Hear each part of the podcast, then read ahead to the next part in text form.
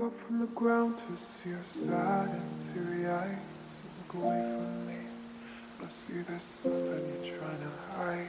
And I reach for your hand, but it's cold to pull away again. And I'm 嗨，各位同学，大家早上好，我是瑶瑶老师，欢迎来到今天这一期的英语口语每日养成。在今天这期节目当中呢，我们来学习这样的一段英文台词，它呢依旧是来自于《摩登家庭》的第二季第二十三集。Mahatma Gandhi went on a hunger strike for what he believed in. Mahatma Gandhi went on a hunger strike for what he believed in. 甘地为了自己的信仰而绝食抗议。Mahatma Gandhi went on a hunger strike for what he believed in. Mahatma Gandhi went on a hunger strike for what he believed in. Mahatma Gandhi went on a hunger strike for what he believed in.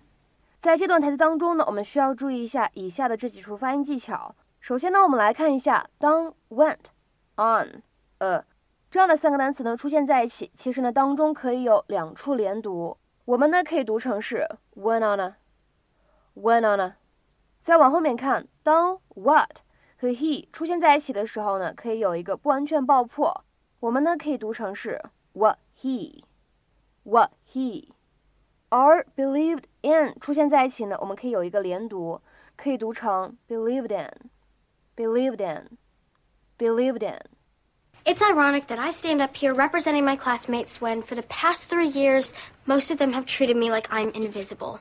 It's my own fault. I was obsessed with good grades instead of looks, popularity, and skinny jeans. What? Is that your speech? Get out of here! You cannot say that.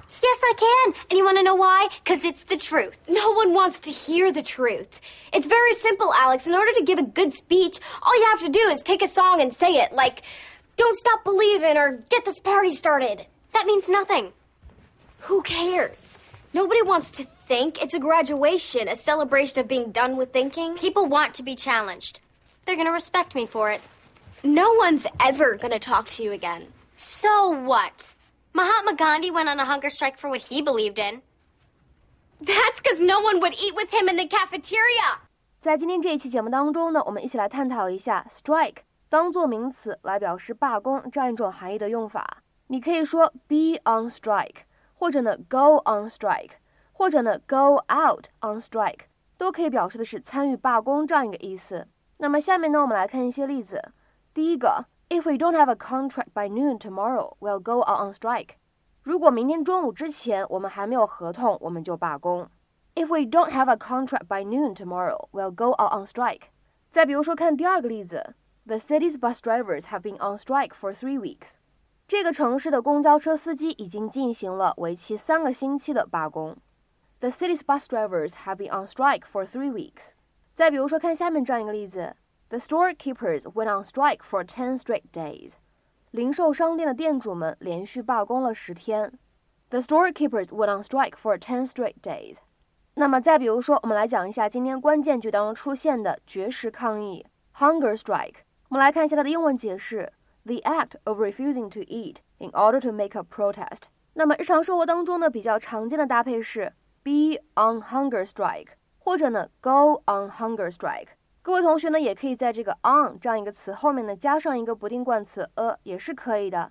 那么这样的短语呢，表示的意思是进行绝食，或者我们说进行绝食抗议。那么下面呢，我们来看两个例子。第一个，That child has been on hunger strike for three days。那个小孩已经绝食抗议三天了。That child has been on hunger strike for three days。那么下面呢，我们来看一下第二个例子。Three of them went on a hunger strike for a week in protest。他们当中呢有三个人绝食了一周以示抗议。Three of them went on a hunger strike for a week in protest。那么在英文当中呢，如果你想描述这些绝食抗议的人，你可以叫 hunger striker，就指的是 a person who refuses to eat as a protest。那么下面呢，我们来看这样一个例子：The four hunger strikers decided to end their protest。四名绝食抗议者决定结束抗议。 The four hunger strikers decided to end their protest。那么今天的话呢，请各位同学尝试翻译下面这样一个句子，并留言在文章的留言区。很多雇员都罢工了，但老板呢还是让公司继续运营。很多雇员都罢工了，但老板还是让公司继续运营。那么这样一个句子应该如何使用我们刚才讲过的表达去造句呢？期待各位同学的踊跃发言。我们今天这期节目呢，就先讲到这里，拜拜。